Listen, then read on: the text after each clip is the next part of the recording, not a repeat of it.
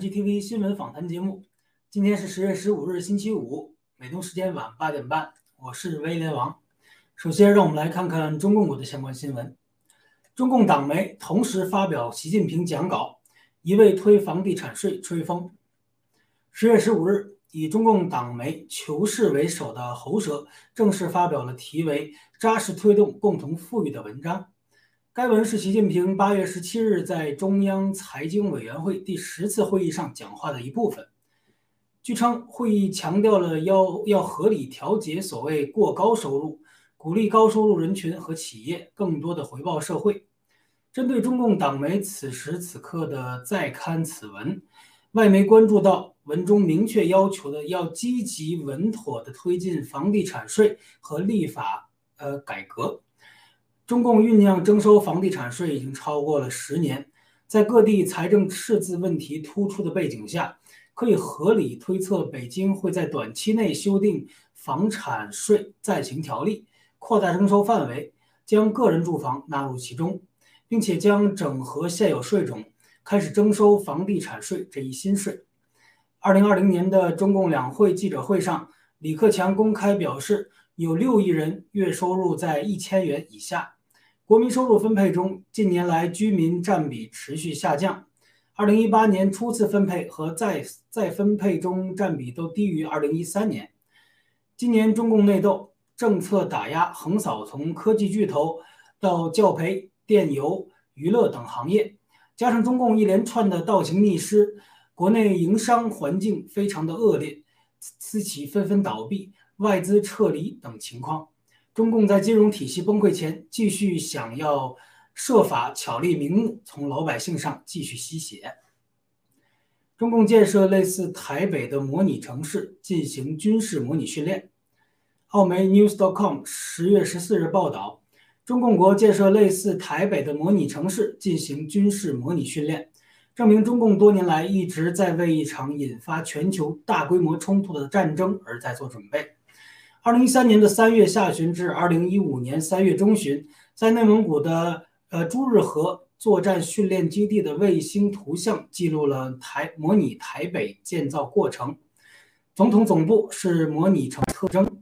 二零一五年年中，中共官媒播放了解放军模拟在台北地区进行的训练演习的简短的影片。军队从直升机上下降，并走上街头。发射机枪并袭击总统总部。在过去三年的大部分时间里，台湾人民一直忍受着中共的军事挑衅和武力侵略的威胁。过去几周，中共无视台北和美国的警告，通过定期的飞越台湾的领空来展示其空中力量。九月下旬，几乎每天都在发生突破防空识别区的事件，飞行演习演习一直在继续，引发了人们对。对其日益的咄咄逼人的对台立场的担忧，台湾外交部长上周告诉美国广播公司，台湾已经做好了战争的准备。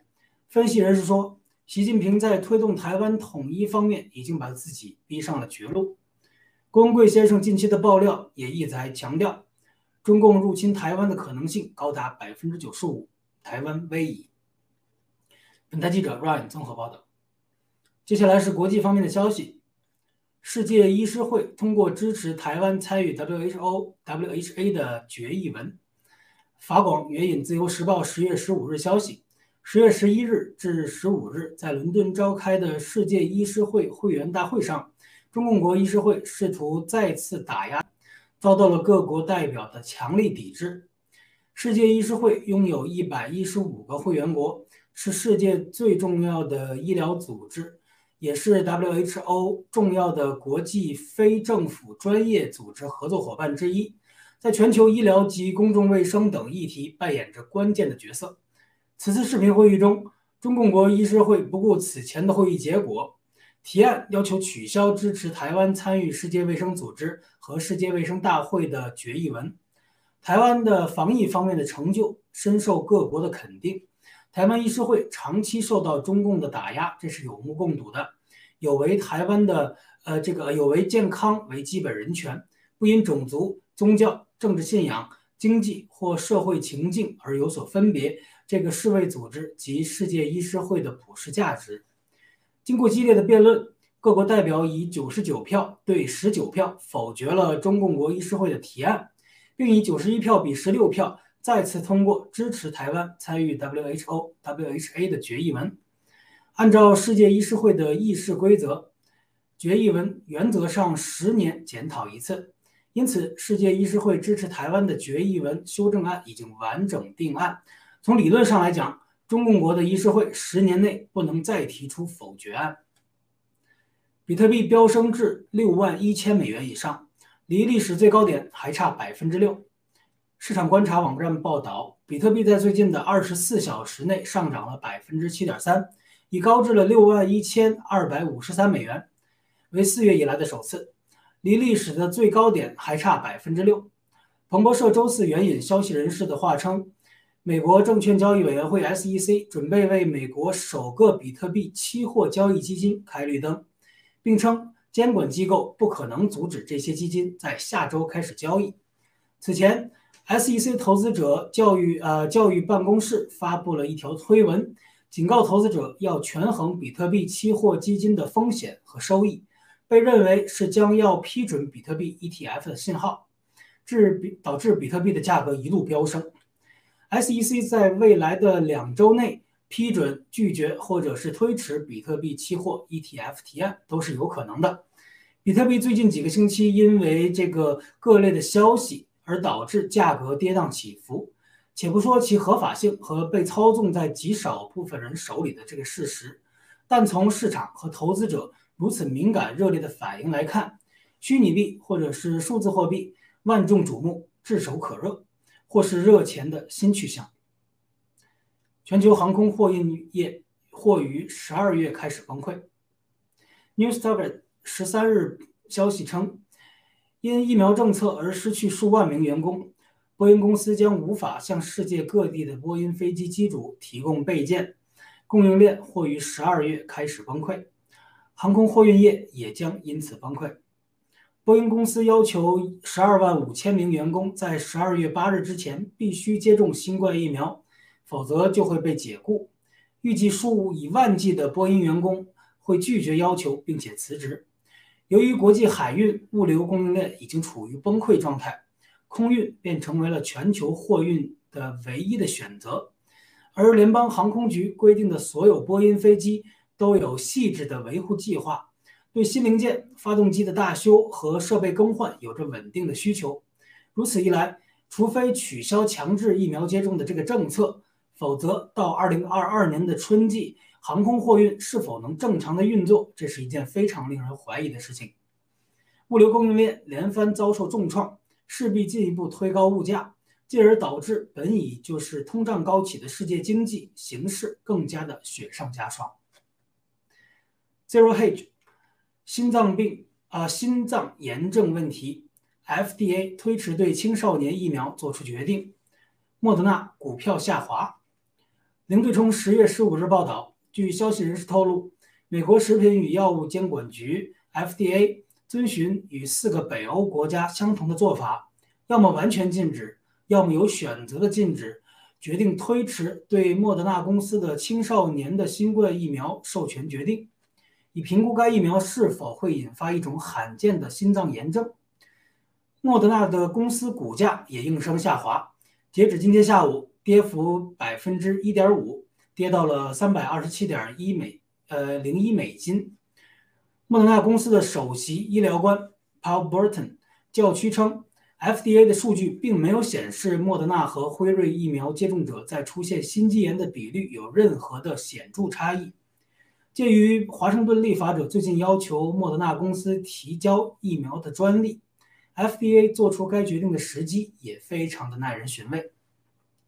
去年，辉瑞首席执行官在宣布疫苗的同一天。就出售了其价值五百六十万美元的公司股票，这个新闻就已经揭示了这些利欲熏心的道德沦丧的大医药公司及黑暗势力的前台代言人，他们完全的了解接种疫苗即是注入毒药的这个真相。FDA 的决定明显受到了他们的左右。如今他们之间出现了不同步的情况，印证了郭文贵先生在直播中诠释的世界的黑暗势力和中共的黑暗势力因为病毒疫苗受到了扭曲。疫苗真正的这个真相正在逐步的呃铺陈展露，并将终归大白于天下。本台记者文一综合报道。接下来我们来看病毒和疫苗方面的消息。北美最大工会之一 SMART 宣布反对疫苗强制。据 Gateway 报道，周四，北美最大的工会之一国际金属板材、航空、铁路和运输工人协会 SMART 工会主席罗伊·戴维斯先后两次致信告知联合太平洋公司，该工会坚决不同意该公司单方面的要求接种新冠疫苗的做法。并且要求对方立即进行诚意的谈判。SMART 是美国北美最大的这个铁路运营工会，拥有超过五百个交通局域网，会员超过了二十万人，由钣金工、技师、巴士司机、工程师、售票员、焊接工等组成。此次抗议是继飞行员、航空业工人之后，美国运输雇员工会反疫苗毒针的一个巨大举措。这也预示着更多的社会中坚力量正在觉醒和行动。最后，让我们来看看爆料革命的新闻：新中国联邦的旗帜在马拉松比赛中走向世界。二零二零年六月四日，新中国联邦应时代局势庄严成立。我们的国旗代表自由、民主、法治、信仰，是正道主义的化身。十月十四日，郭文贵先生盖文展示。在十月十一日举行的波士顿第一百二十五届马拉松比赛的跑道上，一位新中国联邦战友脸上带着自信的微笑，手握美丽庄严的新中国联邦国旗，精神抖擞，身影矫健，成为赛场上的一道亮丽的风景线，并吸引了当地记者快速按下了相机的快门，把正在走向胜利的新中国联邦的形象传向了世界。为真不破的新中国联邦人走到哪里？都会成为亮点。我们身为我们为这个身为新中国联邦人而感到无比的自豪。好的，以上就是今天的新闻播报的全部内容，感谢大家的收看，请各位稍作休息，接下来是更加精彩的访谈环节。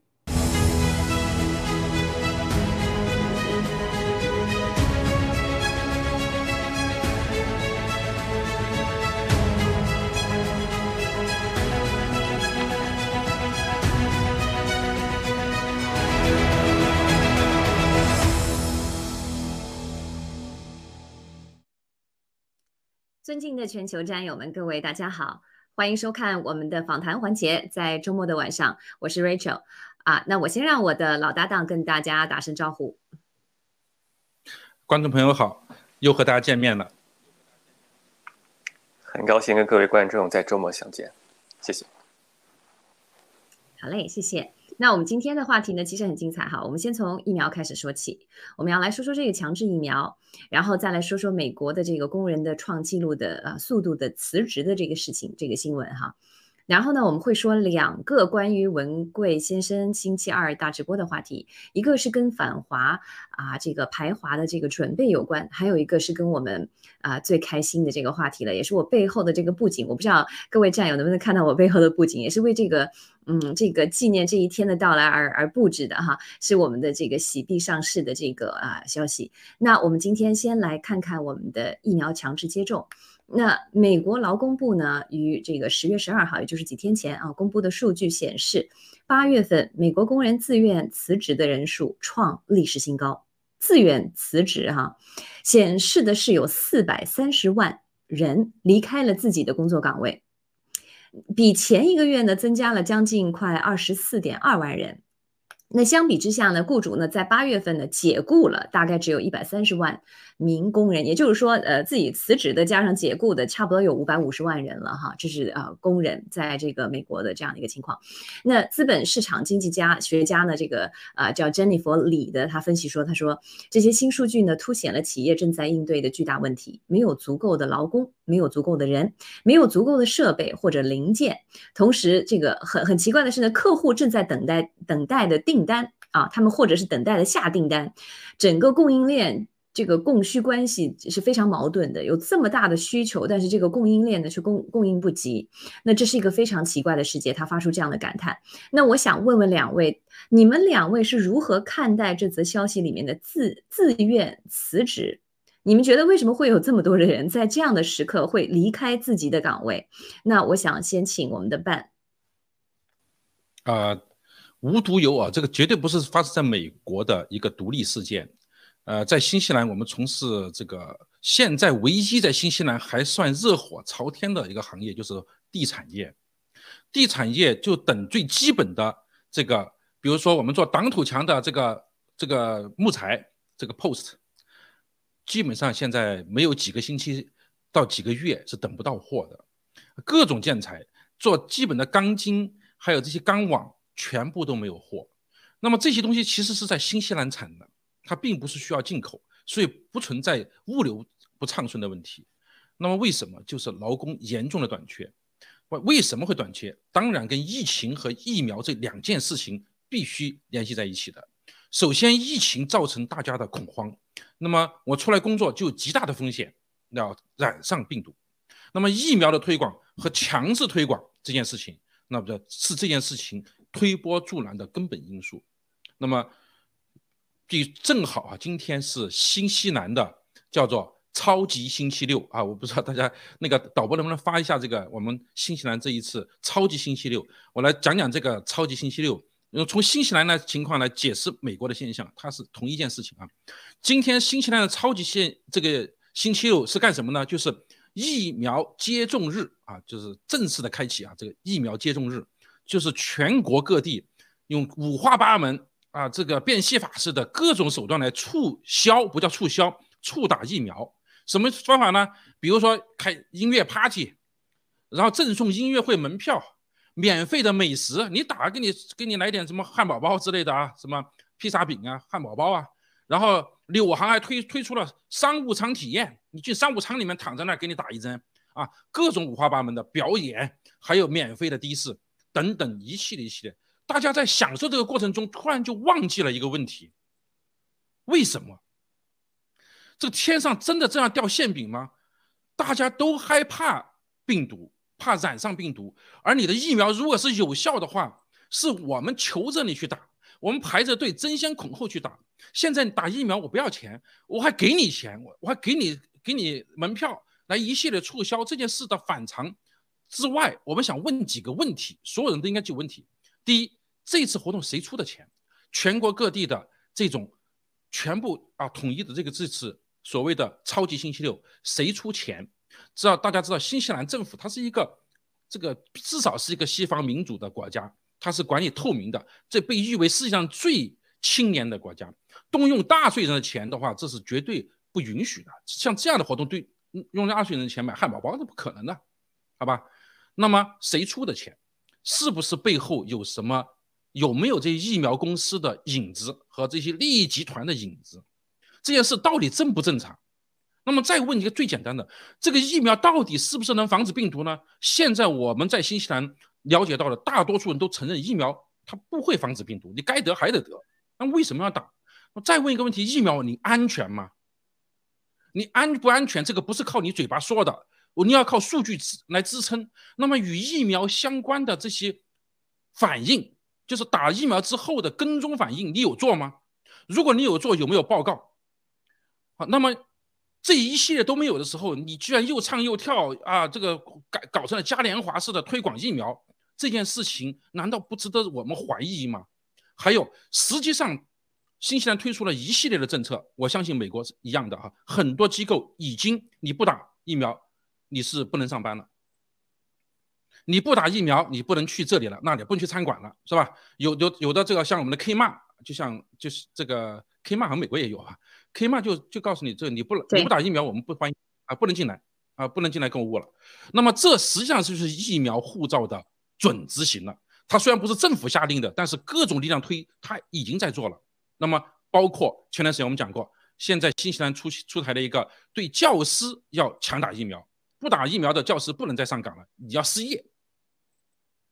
这件事情非常非常的啊，令人这个就觉得非这个应该说是很伤感的一件事情啊，就已经严重的影响到我们生活了。那么我想举一个，花点时间举一个例子。我们有位战友哈，我们这位战友叫 Jason 的一位战友，他自己是 subcontract 买了一间一个 business，在这买一个生意是什么？就是一个外包的一个 franchise 的一个清洁公司，那花了人家花了十几万去买这么一个公司，然后现在跟他合作的奥奥克兰的医院就告诉你说不行。你要是不打疫苗的话，你可能就不会有这个这个生意了，这个康 t 就作废了。那么这件事情涉不涉嫌到违法？因为我们签合约的时候并没有这么一个强制性规定，而且你这个疫苗有没有违法？你强推疫苗违不违法？那么我们这位战友与他的这个上线新西兰最大的清洁公司，还有医院的合作方开了一个会啊，这个医院合作方是个慈善组织开了一个会，他就讲到说，如果我们打了疫苗，员工造成了身体的损害。甚自伤自残，你们要负法律责任。他们的整个会议啊，整个会议，这双方的态度都是这件事情我们不负责。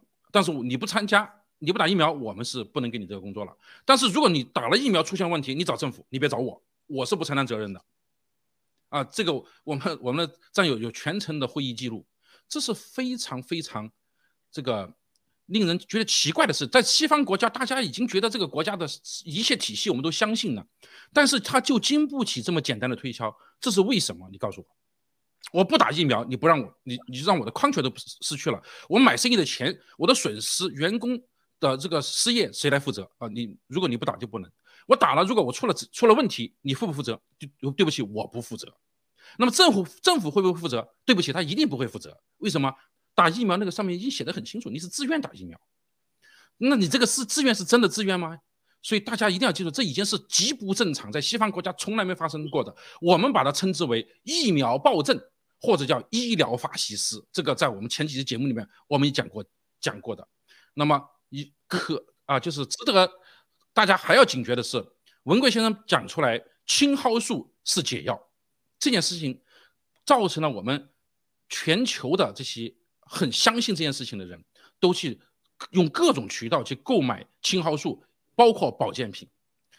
新西兰有有一个最大的网站是购买和若干网站是购买这个保健品的，但突然得到了啊，请请请发一下那个 PPT 啊，对，新西兰卫生卫生部门说这个青蒿素保健品吃了有可能伤害肝脏，所以在新西兰已经不能够从网上购买到青蒿素保健品了。大家觉得荒不荒唐？这件事情针对性是何其的强，他就冲着我们来的啊！这个消息好像是二零一八年就有了，是吗？是二零一八年，我看二月份，二月二十号有。对，这个消息是有，但是他现在是拿出来用了，以前是没有，我们在网上是可以买到的，我们有战友买到了，现在已经买不到了，现在不给你卖了。这件事让我们联想起在很多地方是不允许再使用伊维菌素一样的。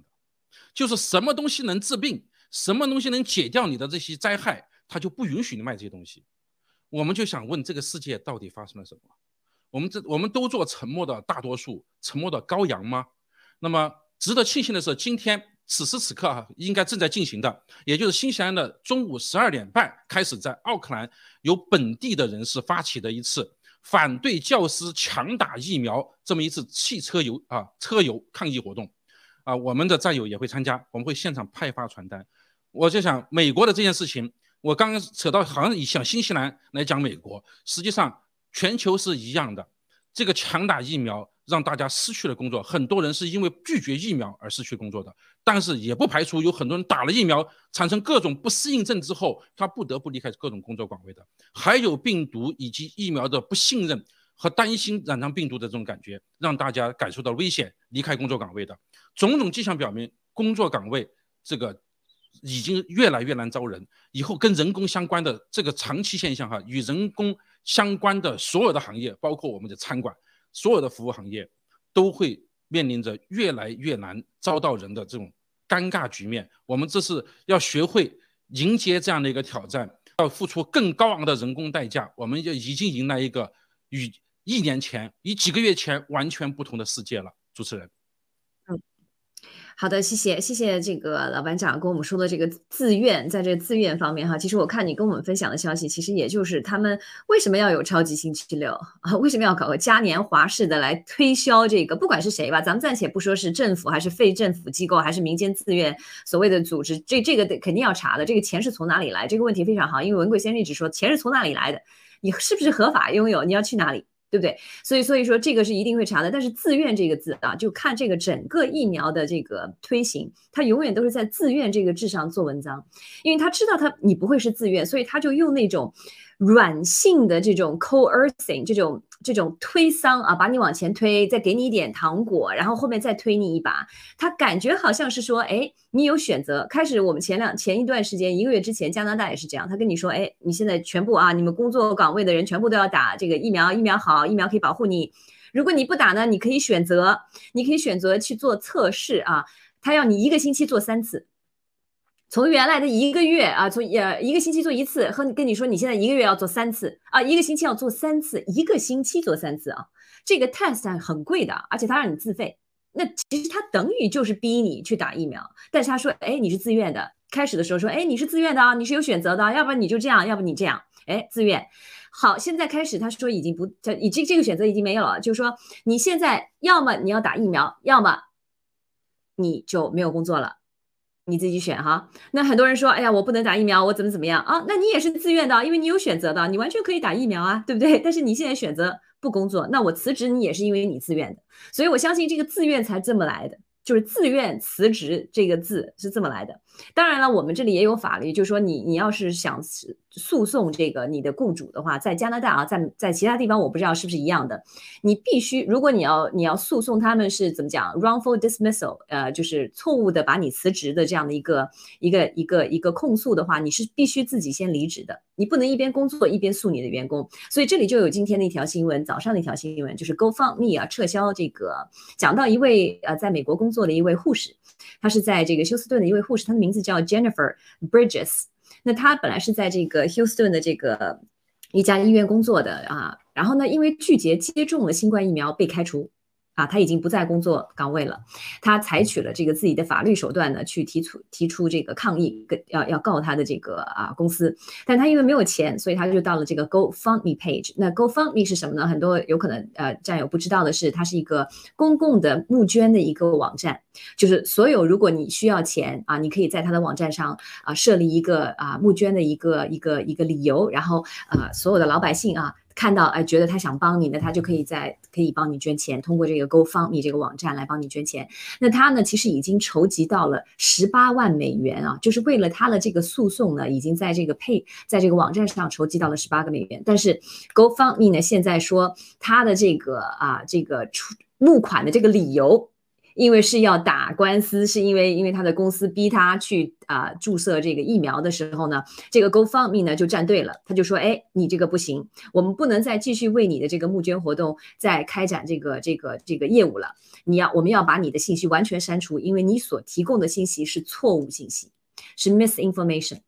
所以说，这个二零一零年开始的这个 GoFundMe 呢，也是一个，也是怎么讲？我们讲独角兽的一样的一个一个一个新兴企业。那所谓的独角兽，就是说你刚刚上市的公司，你就达到了十亿美元的这个市值，有很多的大的资本想抢你的这个公司啊，因为他们知道这是他们会给你投资，会赚钱，就是这这就牵出来我们文贵先生之前说的，还有我们那天啊呃直播里讲到的那些啊所谓的基金啊 PAG 啊这些，他们会投很多的这些初创企业，但是这些初创企业它很。值钱，所以我们叫它 unicorn，叫它独角兽企业。那其实这个 GoFundMe 也是也是其中的一个啊，也应该说是它一上市就就有了这个一点七亿的这个投资。所以说，但是今天它也站队了。啊，所有的这些陆陆续续的这些啊，这些啊，怎么讲？网络的这些科技企业哈，都是为了钱而折腰。那我想来问问张，那关于这个疫苗，就是刚才我们所讲到的人人们为了反对啊这个啊疫苗强制，然后去离职的这件事情，你有什么给大家带来啊信息呃讯息？嗯，呃，首先我先说一点啊，就是说事出反常必有妖嘛，尤其是咱们墙内的这些个普通百姓啊，就是说关于我就简单说一点。非常简单一点，呃，你说在咱们在墙内生活那么多年啊，生活这么多年，你见过哪个事儿是政府免费给你提供的啊？这回打疫苗啊，首先疫苗免费啊，车接车送，然后还给你送鸡蛋。你觉得这种事儿在共产党这个这么长期的统治下，你觉得大家觉得正常吗？包括刚才像笨分享的一样，今天还来七八七了，七八七纽航提供七八七飞机，让你在头等舱、商务舱里可以免费打疫苗。呃，我觉得非常的非常的滑稽这些事儿。然后呢，回到咱们这这个新闻当中啊，呃，大概有四啊四四个多 million 四百多万人这个离职，大家看一下这些个人是什么样的人离职的呢？大概就是有将近九十万人。啊，是处于那种啊，服务生啊，比如说那些个餐饮部门啊，就是说和其他人接触频率比较高的职业啊，这些个人他们都离职了。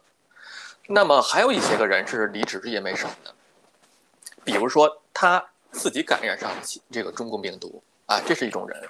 第二一种呢，是他需要照顾被中共病毒感染这些人，而这个 total 加起来就有二百五十万人。所以这么多的人这个离职，就是影响到了整个，就像刚才我们就找抛出来这个话题，为什么这么多的人去离职？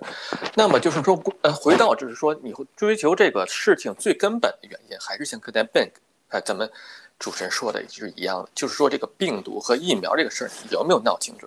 尤其是现在这个疫苗这个事儿啊，我想请这个 Richard 放一下，就是我给你分享的那个新西兰政府官网的那个，呃。PDF，嗯，就大家看一下啊，包括咱们新西兰本地的这个这个战友们，可以很容易的找到这个东西，就是在这个新西兰官网上。那么大家看，它第一个写的就很简单啊，咱们不懂英文没关系，我说的非常简单，就说这个新冠疫苗 COVID-19 这个疫苗啊，它对这个就是说对这个新冠病毒非常有效，但是呢，疫苗对减少新冠病毒的传播能力，注意啊，四个字是尚不清楚。就是说这个疫苗，它不能够，它没有实际的，比如实锤或者是 data，它来证实这个新冠疫苗可以防止传染，这它它没有。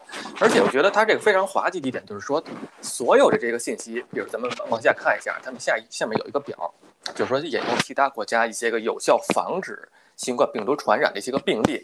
但是大家你看，就最下面，哎，最下面小字了吗？哎，小字了吗？哎，那个这样，我稍微提醒你。我我稍微打断您一下，您的这个在说的时候，您的手碰到您的话筒会有一些沙沙的声音。哦，不好意思，我这我这个有线，不好意思啊，非常抱歉。重点就是说下面那个小字，那小字上面它就是属于一个免责声明啊，就免责声明，就是说它引用这部这部分的数据啊，可能跟这些个卫生部立场是不一致的，也有可能一致。说白了就是一个免责声明了。就是说我引用这个部分呢，只是说支持我的这个观点，它也可能成立，也可能不成立。对，就是 Rachel 说这这一部分，这是非常重要的。那么，就是我想说关于疫苗这个，再稍微多谈一点的话，就是我需要一个非常，就是我作为一个这个身在这 pandemic 这个一个普通人来说的话，你这个疫苗每天有这么多的 new cases，就是这么多新感染的病例，那有多少人是打过疫苗的？啊，比如说你不论是打了一针还是完全接种，到现在政府也没从来没有说过这个事儿，他们也不说，他们只是在一味的强推疫苗，那不就是有一个非常好的参照的一个国家，这个国家就叫以色列啊，以色列，以色列呢，差不多有百分之八十以上的成年人都接种了这个疫苗，啊，六十岁以上的打加强针的就占到百分之六十四，但是大家看一下啊，以色列九百二十一万人口。感染的病例一百三十一万，尤其是最近，在打了病毒啊这个病毒疫苗之后的话，它的病例还是在呈现逐渐的上升这个趋势。那么现在就很有可能就是出现了一点什么哪一点？就是说你打疫苗的人越多，然后感染病例越多。好吧，我先说到这儿。嗯，好的，那很谢谢那个我们的这样给我们点出这个点哈。其实有多少人在你去看政府文件的时候，你会去读政府文件的那个不经意的那行小字呢？我我不知道有多少人会去仔仔细细的去读哈。那其实这行小字里埋的就是一个什么？一个推搡的一个借口。那这里他写的很清楚，他说他上面的所有的信息和数据都是在一个很紧急的情况下准备的，而且这些数据呢都是没有在被平行就同行评论啊啊检查过的情况下推出来的。那其实他就可能会说，哎，不好，对不起啊，我这个信息出错了，因为我没有足够的时间。对不对？因为或者是我当时没有同行评论来审议，所以说我我弄错了一个数字啊，这这事情已经发生了，对不对？像 CDC 啊，之前都有说啊，这个数字错了，包括英国的这个对孩子的这个疫苗伤害的数据也说啊，这个数据错了，不小心弄错了，这就是政府已经在为之后的这个推卸的责任啊。躲规避责任，其实已经很早的把雷已经给埋下了。所以说，这也是为什么在你看所有的政府给你的文件的时候，尤其是关于这个打疫苗的这个这个方面，你一定要看小字。如果你有任何的疑问，任何的这个，你一定就不能够啊随随便便的就把自己的这个字给签了啊，把自己的这个胳膊给送过去，给给把针头给扎上了。所以说这个。呃，真的要提醒大家，所以我特别担心那些就是你们说的这个星期六超级星期六的这些什么嘉年华，放点音乐，吃点热狗啊，再给你再给你喝一点这个 最便宜的这个碳酸饮料啊，然后就把你的胳膊给。拽过来就打了一针了，是这这这个这个真的是很很可很恐怖的一件事情哈，所以说我们一定要仔仔细细看这个小行的字。那其实啊，就像我们那天那个直播里面那个美国小李战友也有提到，他说在他住的这个地方，他去我记得他是住在加州的，他去这个商店啊去购物的时候，他就发现这个呃很多的地方的人力已经不够了，很多的货架是空的。那因为他们呃他们没有办法去雇这些啊劳工去把这个货架重新的放放放上东西，然后。甚至在这个商场里面有个很大的桌子，他说了，上面写的几个字啊，他上面写的是 “Work today, get paid tomorrow”，就说你今天来工作，我明天就付你钱，这就是日薪啊。对不对？在在一般都是周薪或者是两周薪，这是比较普遍的，在北美，对不对？都是两周或者周薪发一次，但是日薪这个真的是很少见，所以你可以看到这个人缺到什么样的地步哈。而且史蒂夫班农先生，我们这个新中国联邦的这个呃名誉的这个呃战友啊，一直跟我们战斗在一块儿的啊，他最近在班呃呃班农作战史呢，也警告美国的草根百姓。嗯，这个工薪阶层，他就说到黑暗的冬天在这个年底就要来到。那当时他举着这个经济学家的那本杂志，那本杂志的封面的标题是“短缺经济”，他就告诫、警告美国的所有的工薪阶层，这个圣诞节会将是会是最惨、最黑暗的一个圣诞节。那其实这个信息呢，跟我们啊新中国联邦呃郭郭文贵先生爆料的其实是很。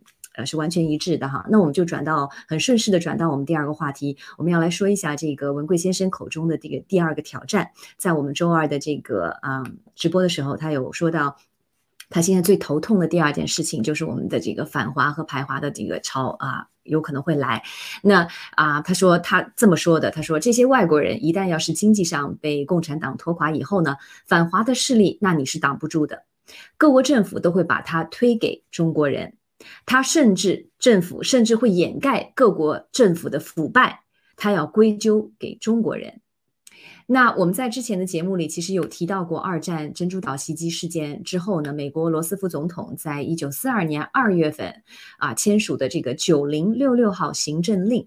那该行政令呢，授权在战争期间将几乎所有的嗯在美的日籍然后啊人。进渐进起来，差不多有一百二十万左右的这个日籍啊人在美国。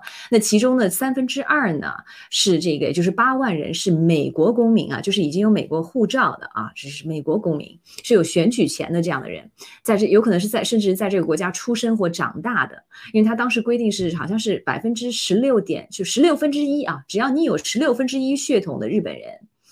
你就都属于监禁的这个范围，所以当时的这个这个里面不光是看上去只有像亚洲人的人啊，还有金头发的这种啊西方的这种混血儿。那好，办您我知道您做了一下准备，您来跟我们战友先简单介绍一下当时的这个啊这个情况，好不好？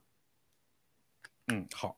我们在回顾这段二战历史的时候，是为了告诫今天我们正在发生或者有可能即将发生的事情哈。那么先讲个黑色的小幽默。就是这个，当一个银行啊被盗贼偷到了，偷了多少钱呢？可能偷了一千万啊，抢啊，强盗抢了一千万，然后强盗没抓到之前啊，警方公布啊，这个盗被盗了一个亿，为什么呢？因为这个正好银行这一帮贪官把这个锅全部都给了这个盗贼，这盗贼可能真的就只偷了只抢了一千万，但是这个新闻出来那是一个亿啊，这个盗贼最好不会被抓住，最好被灭掉了就好了。这是大家就起锅了，就所有的事儿都交给那个背锅侠了。那么这个背锅侠是什么啊？结合今天正在发生的事情，制毒放毒，这是百分之百共产党干的。疫苗百分之百是共产党参与的，记住，但是它绝对不是最重要的推动者，它是重要的参与者，绝对不是最重要的推动者。如果仅仅是共产党，绝对不会影响到今天新西兰可以嘉年华式的欺骗你打疫苗，欺骗的过程。刚才这个 Doctor John。发的这个新西兰这个文件哈，我觉得非常非常重要。我们要把它翻译成中文，我们还要把它 highlight 出来，把它翻译，把它的那个重点标出来，就发给我们的左右邻居邻居，给他看看这个政府是多么流氓。一方面骗你必须打疫苗，要打疫苗如何的好；一方面告诉你打疫苗真出事儿，我真不负责。你们就知道会上当，上当之后真的到两针三针下去之后，全世界将。大概率在明年的今年年底到明年三月份左右，就陆续疫苗的灾害就会发生。疫苗的灾害远远十倍、百倍大于病毒本身的灾害。这个时候，全世界那些黑暗势力一定会找，就是那个小偷干的，就是那个黑色幽默的那个小偷干的，中国共产党干的。他们在甩锅的同时，他可不管你是共产党还不是共产党，他会说中国人干的。那么，在居住在世界各地的华人朋友们、华侨朋友们，以及你生了好几代在这里土生土长的这些华裔的这些人士，你们会安全吗？你们你们不会安全的时候，那些与我们长得一样的黄皮肤、黑眼睛、黑头发的日本人、韩国人，他们会安全吗？请导播放一下二战时期日本。侨民的遭遇的一些照片，以及啊，以及相关的哈，这个你看，这是对那个呃，主持人，你可以讲讲这个这幅照片，因为我这眼睛太远了看不清。这应该是当时的集中营是吧？嗯，对，就是小孩子，他是。很多这些孩子都是在日本出生的哈，大家也可以看到，在这个照片里面，不光是有黑头发的，看上去像亚洲人的这些面孔，也有这个金发有点混血儿的这种呃这种这种啊日裔的啊后裔的这样的人。那还有呢，就是这个是我给大家放一下照片哈，然后这个就是在啊。就总统令下来之后呢，他们要驱散，他们划分区域嘛，就有些区域呢是要军控的吧，有些区域是要把人接到这个就是集中所谓的集中营吧，就是隔离嘛，要把这些人全部放呃统一接呃管起来管管理起来。那这个车呢就是押送啊，就是抓，就是不是抓了，就是把所有人都赶到这个车上，然后把这些日裔的人呢把他送到他们指定的这个居住的这个地点啊，是这个当时的一张照片。那那我来放。这张照片，那这张照片挺有意思的。这是一个华人的女性啊，她不是日本人。那她在这个当时一个海滩，我忘了这是哪个海滩啊？好像是在夏威夷还是哪里，我不记得了。但是她拍了她身后的这个旗，大家有没有觉得很熟悉？对，呃呃，你能把这张放放大吗？这是非常有趣味的一张照片，可以可以，非常非常有趣对，放大哈。对，这位女士哈，这位女士是在据说是在迈阿密的海滩哈，据说啊是迈阿密海滩啊。OK。他最后后面挂的是中华民国的国旗啊，呃不清楚，但是可以看出是中华民国的国旗啊。他为什么挂个中华民国的国旗呢？他就想告诉大家，我是中国人，我不是日本人啊。为什么你是中国人，不是日本人，你会得到大家尊重，会得到安全呢？呃，主持人再分享一个，呃，好像有个更加更加直接的一张图片，好像，嗯，请来，嗯。对这张，对，对这张要请放大一下，嗯，看起来这位呃正在工作的亚裔人士呢，他应该是一个焊接工之类的哈，可能在工作。那么他现他后面背后写的是 me 啊，Chinese please no J A P 哈，就是不是日本鬼子啊，不是日本鬼子的意思啊，J A P 是一个是一个叫 J A P 嘛，是不是 Japanese 那个词哈？它它是有一定就像。呃，中国佬啊，什么什么，我们这个这个这个意思啊，就是日本鬼哈，我不是日本鬼子。好，好，我想给大家讲讲我们的感受。我不是日本人，因为什么？因为在那个时候的中国，站在了世界反法西斯阵营的正义力量，它是世界的正义力量，是与反法西斯联盟、以欧洲、美国这些正义力量在一起，与法西斯、与日本军国主义者战斗，付出了巨大的代价，赢得了世界的尊重。所以，作为一个中国人，你是骄傲的。那个时候，中国人一定没有今天的中国人有钱，但是你绝对比今天赢得了一万倍的尊重。所以，中国人刚刚在海滩山度假的这位女士，晒太阳的女士，在工作中这这位小伙子，给我们就是你作为中国人，当时就是觉得你昂首挺胸，你就是世界大家庭的一员，对不对？这种骄傲，今天我们有吗？你哪一个中国人？咱不要说这个病毒制毒放毒。啊，这个灾难呢，就是中共执政以来，包括大家引以为自豪。过去这个文革期间，到处输出革命，我不知道大家看过一个没有？在英国那些呃大使馆门口去围攻人家英国这些这些机构啊，要宣传毛泽东主呃主义，这疯狂的行为是不是？这到处以文革式的在西方国家进行这种这种叫嚣，引起人家极大的反感。那么后来所谓改革开放有钱了，到处在那卖弄他的这种这种暴发户心态。引起大家的更加的反感。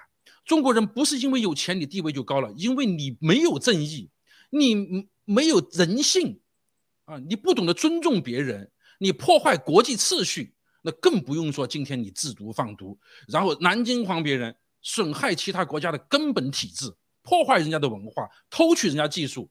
今天的中国人多招人恨呐。那么。第二点是，日本的军国主义、法西斯主义给日本人民带来了巨大的灾难。那么，当然给世界人民带来巨大灾难，给日本人民一样带来巨大灾难。记住，也给那侨居在这个海外的所有的日本人，不管你有几代人，都带来了灾难。过去发生在美国、英国、澳大利亚等西方国家的这个对日裔这些美国人、英国人、澳大利亚人进行关集中关集中营，已经不分离了。那么。这个悲惨的历史会不会重演？我们真的要三思的。我们不能把宝压在别人不去管我们，我们自己是不是该做一点什么事情？那么我们想一想，为什么会对日本人日侨会做出这些反应？是因为日侨中的绝对有一部分人啊，不是全部啊，有相当是好人，就效就忠于爱，真心的爱他所居住的这个国家，就爱澳大利亚，爱美国，爱新西兰，但是他一样受到迫害。为什么？就有一帮。这种啊，所谓的有爱国情、爱他母国情的这种不分正义与邪恶的这些日本人，去套啊，去当充当了间谍的角色、通风报信的角色，这部分人充深深的牵连了所有的日本人。那么回想今天我们这居住在世界各地的海外华人是什么样子？各种老小粉红，各种中国的中资机构。南京黄人家各种驻华的啊，这个驻当地的这些外交机构就是间谍机构，以前是偷偷摸摸南京黄，现在以为自己打大了强了，开始污，开始公开的去威胁人家，啊，绑架人家，影响说不干涉直接人家内政，那对人家是指手画脚，就差就差当年啊，这个斯大林把这个这个叫什么？匈牙利的那个总总书记拿回去直接扇耳光一样的，就差这一点了。那基本上我看再发展下去，下一步直接可以扇拜登耳光了，就是何其的猖狂啊！所以大家想一想，想过没有？这些这种历史回到今天对比，当时的中国和当时的日本啊，当时的日本和今天的中国所犯下的罪行，当时日本人的表现与当前中国人的表现，我们今天是十倍百倍于当时日本作恶的那帮人的。那么今天中国人民，中国在中国政府，中国政中共政府在祸害中国人民七十多年了，现在逐渐的通过过去长时间的对西方的先装孙子当学生，然后呃装可怜，然后渗透蓝金黄欺骗盗取技术啊经济绑架制毒放毒一系列哈彻底大规模的史无前例的，就是把西方的整个体制给深深的威胁到了。那么，自从制毒放毒以来，已经威胁到人类的生存安全了。你觉得中国人民会安全吗？啊，这个，那么所以说，今天这个回想这段历史啊，一定要要深深的告诉我们，我们中国人不能再麻木了。那些为中共政府背书的那些老小粉红们，不要再天真了。当明年这个疫苗三针之后的灾害开始逐渐显现出来的时候，全世界会把这些愤怒的情绪要宣泄出来的时候，你以为他们的政府会做什么？政府就好像刚才那张文件一样的，你看看那个小字，那个小字写的很清楚啊，我们没骗你，是他们骗了你。他们的罪魁祸首是谁？中国共产党。他如果这么说都不错了，他说是中国人干的，是中国干的，中国人干的。印尼当时的两次大规模的反华潮，还有中间还有若干次小的反华潮，哪一次不是因为国内政治需求，把中国人送上了这个最悲惨的境遇？嗯，你以为世界的政府在丧失了他的这个政执政合法性的时候，他不会采取同样的招数吗？中国人你会觉得安全吗？中国人民，所有的在海外的华人们。你不要将我不管你的政治信仰如何，哪怕你就是共产党，哪怕你做了很多少的坏事，我们都不希望你成为中国共产党，呃，祸害世界的这个背锅侠，不要被他牵连，不要成为他的牺牲品，怎么办？文贵先生已经早就提出来，最重要的战略之一，我们爆料革命最最重要的战略之一就是中国人不是不等于中国共产党，中国共产党不代表中国人，我们区分不了这个。我们真的会啊成为最大的牺牲者，印尼反华的现象会在世界各地上演，最悲惨为共产党埋单最惨重的就是中国人民和全生活在世界各地的这些侨民华裔，嗯，所以警钟长鸣哈，我们真的不要只停留于在想象之中，在侥幸之中，我们要积极的起来做宣传。然后还要成立各种各样的保护所，等会儿我再讲这个问题，谢谢。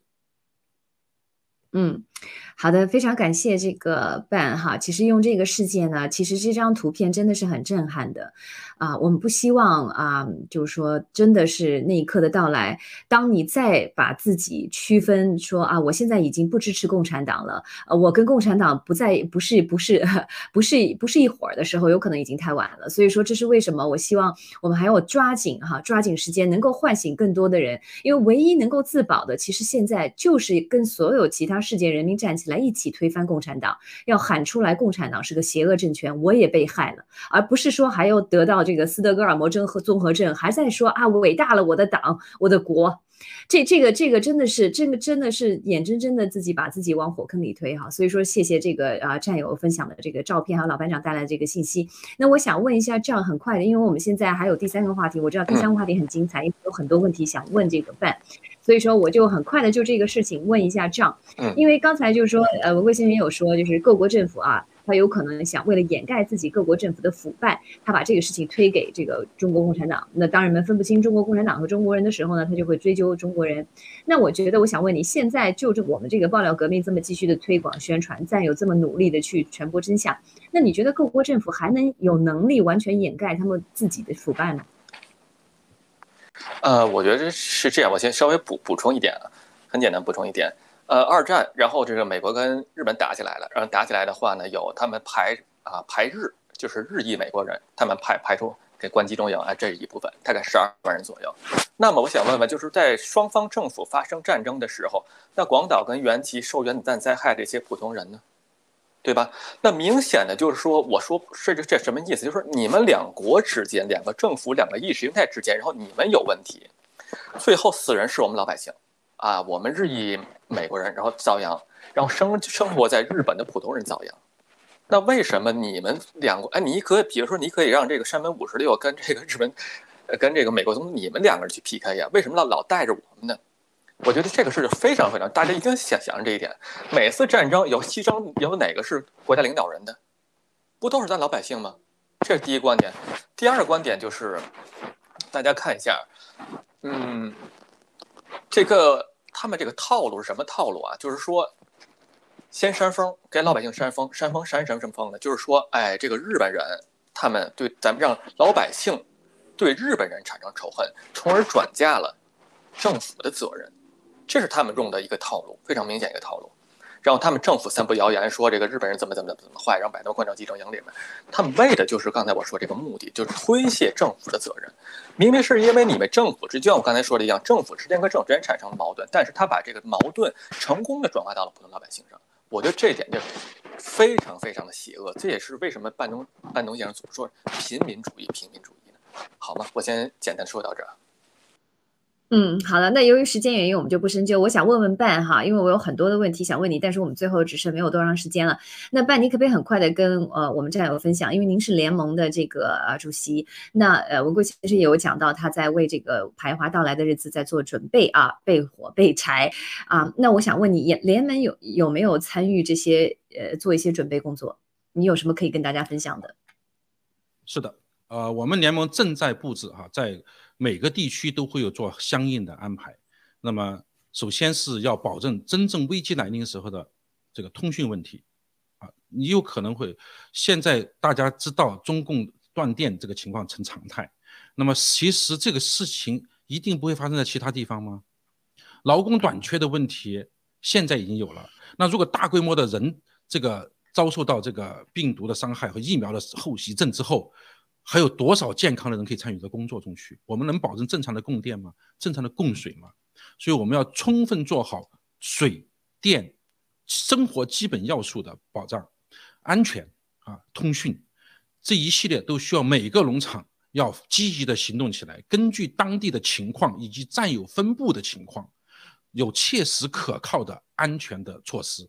那么我们联盟将在本周例会上作为一个重点的话题去讨论的。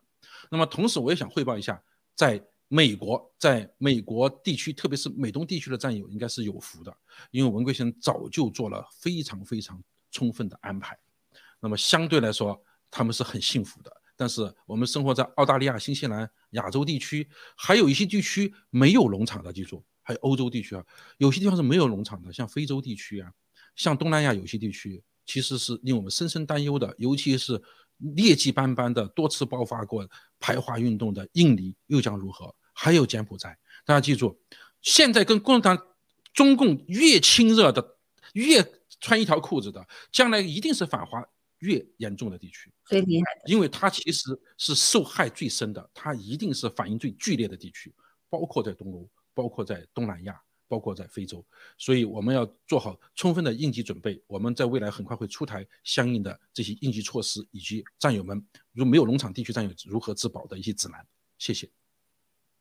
嗯，太好了。那我相信很多战友听到这个消息，也其实心里有可能也会啊轻松一些哈。知道这个联盟会跟我们啊这个战友啊在开会讨论这些事情，我们还有时间还可以准备，而且联盟的作用也越来越大。包括这个啊郭先生的这个全球的农场的布局哈，现在充分的在这个危难面前充分的显现出来。所以说，我们就希望有更多的战友能够加入到农场的义工，能够做你可以做的事情。我们真的是要啊把所有的能力都聚集在一起，然后。躲避啊，过啊啊，保护自己，躲避这个灾难。因为只要活下来，我们的未来就像文贵先生说的，没有一个人比我们的未来更美好，在这个地球上。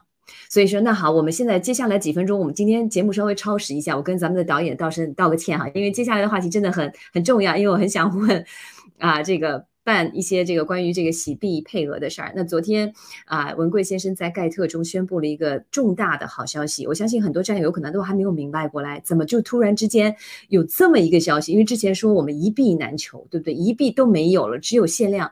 突然之间说，哎，又有零点二的配配比。那我想问一下，这个 Ben，您是什么时候知道的？你你你这个是怎怎么回事儿？这件事儿怎么就突然之间又找到了四千万个币呢？嗯，Ben。非常好，呃，刚刚谈了两个沉重话题之后，我们讲讲一个非常令人振奋的消息，就是我是什么时候知道？先回答你啊，是文贵先生发盖特前的几个小时知道的，因为临临时在我新西兰还是半夜三更的时候，临时开了一个会，马上就通知说有这么一个好事儿，然后就开会开始讲谈。首先说币是怎么来的啊？为什么会有这些币？币是文贵先生啊，这个游说了两家机构投资者。那这这这很肯让人家吃进去的东西吐出来，这个是太难了，你知道吗？那么每家每呃第一家拿了一千五百万个币出来，啊同意了。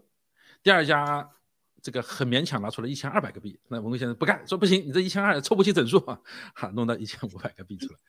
那么最后呢，还有一个过去我们分配的时候啊，当时是考虑到战友们这个很辛苦。文贵先生，你知道他是恨不得每个战友都成为亿万富翁啊，他是真的是这样的一个大爱之心啊。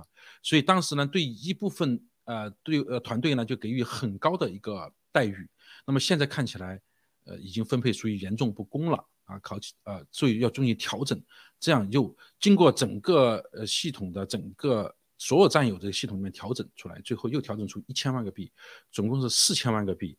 这四千万个币就是专门给谁的？这为什么要有这四千万？大家不是之前已经登记完了吗？我们三月十号之前，呃的所有的登记已经结束了。三月十六号之前的所有的投资都已经，大家都按照一比零点五拿到了配额了，是吧？那么按道理是就 OK 了。实际上不是这样的。三月十六号一直以来就是发现了两个。两个现象，就是那个时候已经没有币了，只有投资 GTV 的重建，或者是投这个呃 G Club 卡。但是我们发现，不管是投出人数还是金额，都就是令人惊讶的增长，它是双增长，但是这个增长的幅度是极大的，就远远超过之前我们的那个总和了，这令我们非常惊讶。在这种情况下，他们是没有币，是一个币的，真是一币难求了。现在很多投资者。包括很多枉死的投资者，还有这各个政要的这些投资者，这些大机构都没有币了，怎么办？啊，没有币很正常。我们告诉大家没币了，但是文贵先生说了这么一段话给我们，我觉得大家都应该很感动。第一个，在过去就从三月份以后这这一段呢，我们是在什么样的背景下？第一，出现了九指妖事件；第二，出现了陆大头事件、严立梦、严严妖事件，哈，还有。这个中共国家级的这种对我们进行打压、阻碍，发出人民银行发出了可能是至少是上百个各这种函给各个地方的政府、金金融机构啊，就是 FMA，告诉你这这个啊，洗美元这个是非法的，这叭叭叭就开始指引你，给我们这么多国家级打压，然后世界各地的那个这个大外宣系统对我们进行污蔑，说我们是诈骗。啊，要起要阐述，然后潜伏的力量在爆料革命中潜伏的力量对各个农场开始攻击啊！这个当然大家都这个都知道，过去对长岛伟哥那边攻击，对加拿大团队的攻击，对澳大利亚的攻击，也当然包括对新西兰的一轮又一轮的攻击。在这种大背景背景下，有人是动摇的，但是动摇的人真是太少了，太少了，跟这个比例简直不相称。但是更多更多的战友不仅是要要投。而且是更加坚决的、更加大额的投入。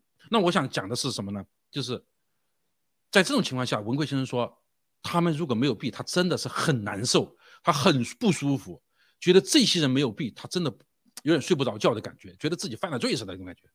这我想是什么样的人才有这样的心哈？我真真心觉得，呃，大家应该去好好想一想这件事情，这是很大压力的。到今天为止，到此时此刻。投资方都还不大愿意松口啊，到现在还在给我们想那个，但是文革先生这个是肯定要他执行的啊。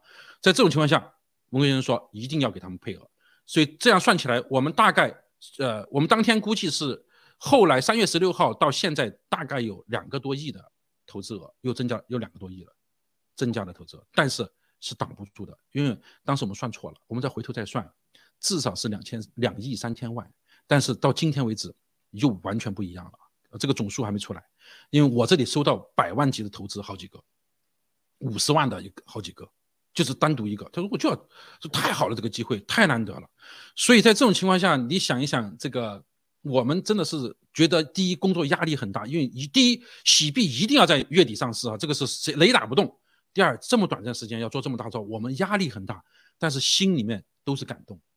我们整个现在是各个农场是沸腾的，所以我觉得。呃，跟着爆料革命，不仅是开了智，还得到了安全。这额外之余，还有这么样一个永远这个人类自自有人类以来从来没有过的机会。大家想一，不知道一个币到底值多少钱？我们说一毛钱一个币，我我可以说这个不是送，这是用用巨大的财富向往你砸，你跑都跑不掉，砸中你的感觉。这是未来一个币，真的叫一个币的能可能改变一个人的人生。啊，只要你捂住到一定时期，我们可以肯定的讲，它一定要超过比特币的峰值，它一定超过比特币的峰值哈比特币一定还会再涨但是比特币未来一定会消失。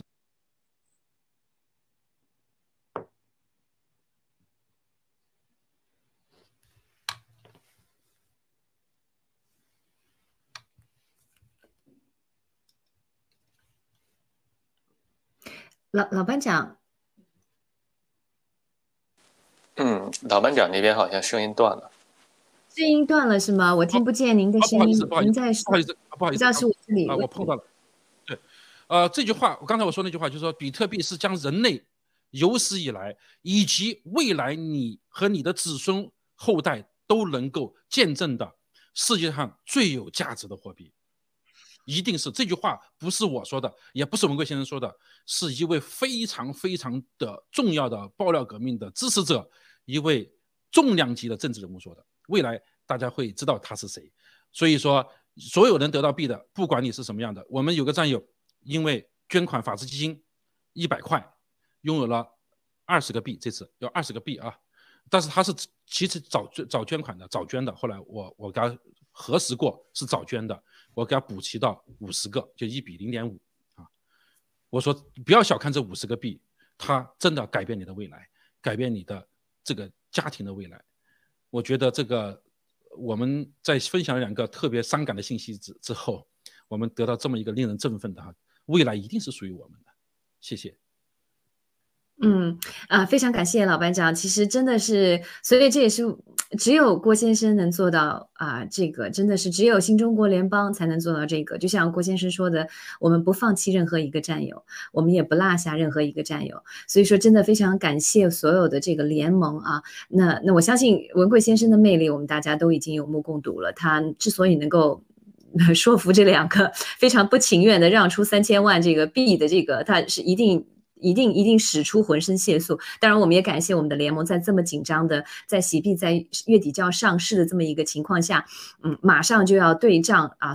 重重新合计，还有还有整个农场的农场主，还有团队的协作。那我们希望所有的战友都怎么讲，都努力啊！咱们一起把这个事情给做完啊！不要不要搞错了，不要忘忘忘了这个截止的日期，不要忘了这个填表啊，信息不要搞错。所以我们大家齐心协力把这个事情做完了，让更多的战友能够登上我们的这个啊诺亚方舟。这我觉得真的很开心，心里很开心。其实我还有一个问题啊，但是我们节目已经超了七分钟，我很快的问一下，然后这样不好。意思，我今天有可能就让老班呃让伴多说一下，因为这个问题我相信很多战友想知道，就是说，因为现在有了呃这么一个福利啊，突然之间出来的这么一个福利，那之前有可能会有些战友他已经准备好了，在洗币上市之后呢。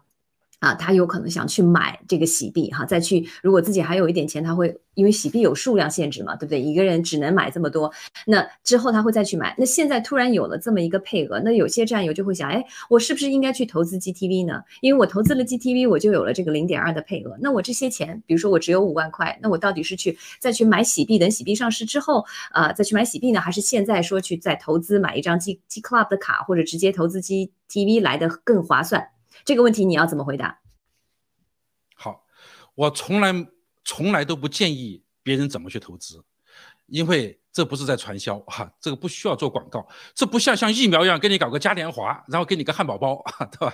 我们告诉你，能投 G B G 系列是你的福气啊，不是我们需要你来投，我们从已经投资的那个。那资本大鳄手上把这个东西拿过来分给大家，是让咱们穷战友，包括我也是一个草根战战友，我们每一个人有机会能够改变人生的命运，这是爆料革命，因为你跟随了爆料革命应该得到的。所以你相信了爆料革命之后，我们今天讲的是洗币的价值。那你有想过 GTV 的价值吗？你认为 GTV 的价值是什么样？